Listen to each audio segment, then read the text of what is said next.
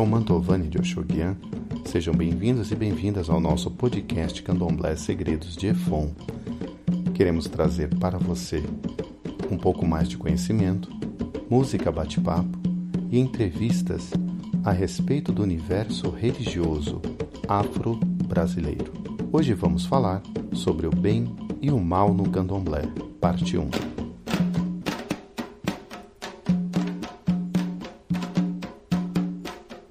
Eu tive a oportunidade de falar no nosso primeiro episódio a respeito dos atributos de Deus na língua iorubá que chamamos de Olodumare e na língua banto de Zambi. Seus atributos estão contidos no significado etimológico da língua e na tradição iorubá.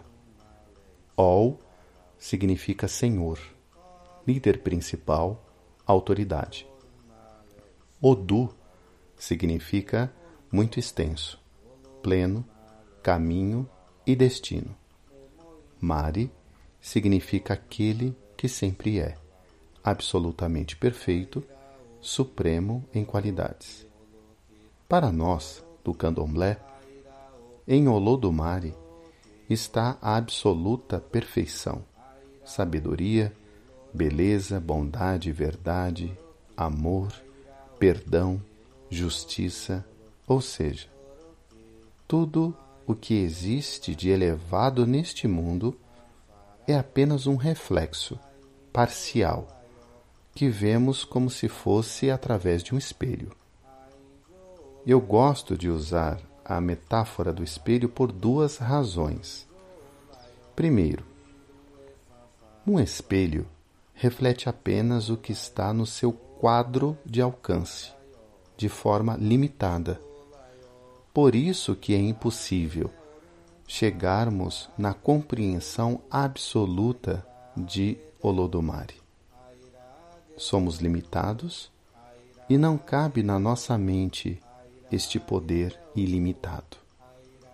Segundo, um espelho sujo, embaçado, ou quebrado não reflete com perfeição. Agora fica fácil substituirmos o exemplo do espelho para pensarmos sobre o comportamento humano. Você não caiu neste mundo de paraquedas, não nasceu por acaso, ou pelo estalar dos dedos, como no truque de mágica. Você nasceu porque duas pessoas se encontraram, colocaram você neste mundo e alguns aspectos da vida delas, de alguma forma, lhe deu a compreensão do modo como hoje você encara a sua realidade. A sua noção de realidade tem muito a ver com as informações que no decorrer da sua vida você acolheu de bom ou de ruim, da sua família e do círculo geral de relações que você aprendeu na sua vida, até, até o exato momento, cuja finalidade colabora para o seu crescimento espiritual.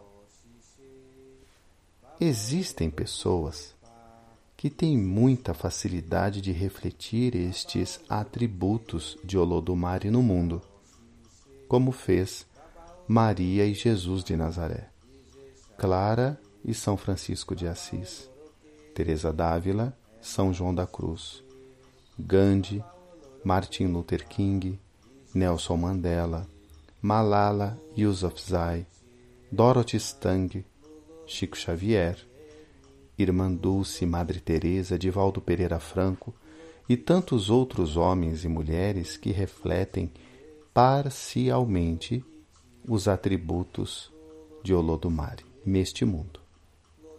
Se olharmos com muita atenção a história destas pessoas, vamos perceber que cada uma delas não foram privadas de sofrimentos impostos pela própria vida. Por outro lado, existem pessoas que fazem escolhas que se distanciam dos atributos de Deus, que resultam em dores e sofrimentos para si e para aqueles que estão ao seu redor. Se prestarmos bem atenção no ser humano, além da ponta do iceberg, para mergulharmos no seu eu mais profundo, encontraremos as razões do seu desespero, do seu medo, da sua ignorância e do seu egoísmo. Quantas vezes neste mundo você errou tentando acertar? A convivência no candomblé é uma proposta de aprendizado a partir da vida coletiva, onde você ensina e aprende com erros e acertos seus e dos outros. Quem é do orixá conhece as diversas histórias de pessoas que chegaram às portas do terreiro desempregadas, desacreditadas, deprimidas, doentes, até desenganadas pelos médicos, em situações de vida precária, que, de acordo com seu ori, que sanciona todas as coisas, através da fé e amor ao seu orixá, elas se restabeleceram. Outras não porque tem coisas que precisamos passar, até mesmo para aprendermos o significado de resiliência na nossa vida. Você deve ter percebido a afinidade e o carinho que tenho pela teologia cristã. Reconheço a importância dos teólogos desta tradição religiosa que ao longo do meu percurso espiritual agregou-me sentido enriquecedor para que eu pudesse fazer uma leitura mais profunda da espiritualidade e da, religi da religiosidade afro-brasileira. Vejo atualmente como as palavras do teólogo Leonardo Boff faz sentido.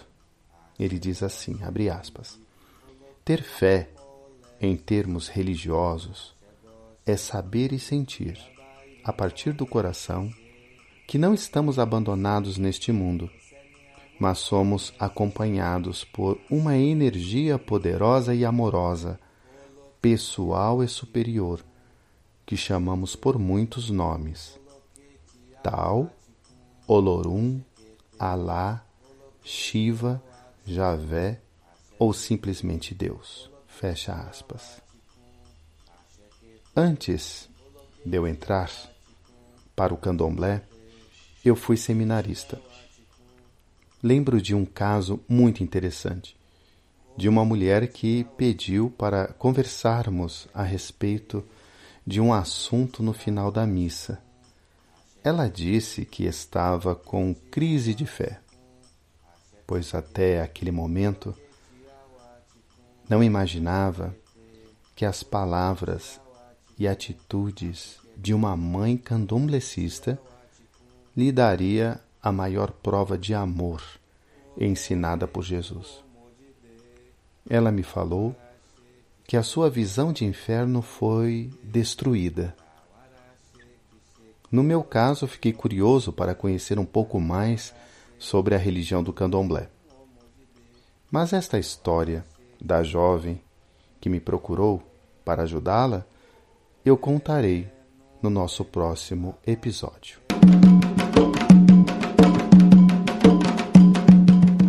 Siga nossa página no Facebook, Candomblé Segredos de Efon. Nosso site segredosdeefon.com.br. Nosso Instagram, Candomblé Segredos de Efon. No YouTube, inscreva-se no nosso canal e clique no sininho para receber novas publicações. Ainjô, Laió, Omoefon Faraió. Dancem. Os filhos de Efon nasceram para a felicidade. Olorum Abaunxé. Que Olô, que Oxum traga boa sorte a todos vocês. Até o nosso próximo episódio.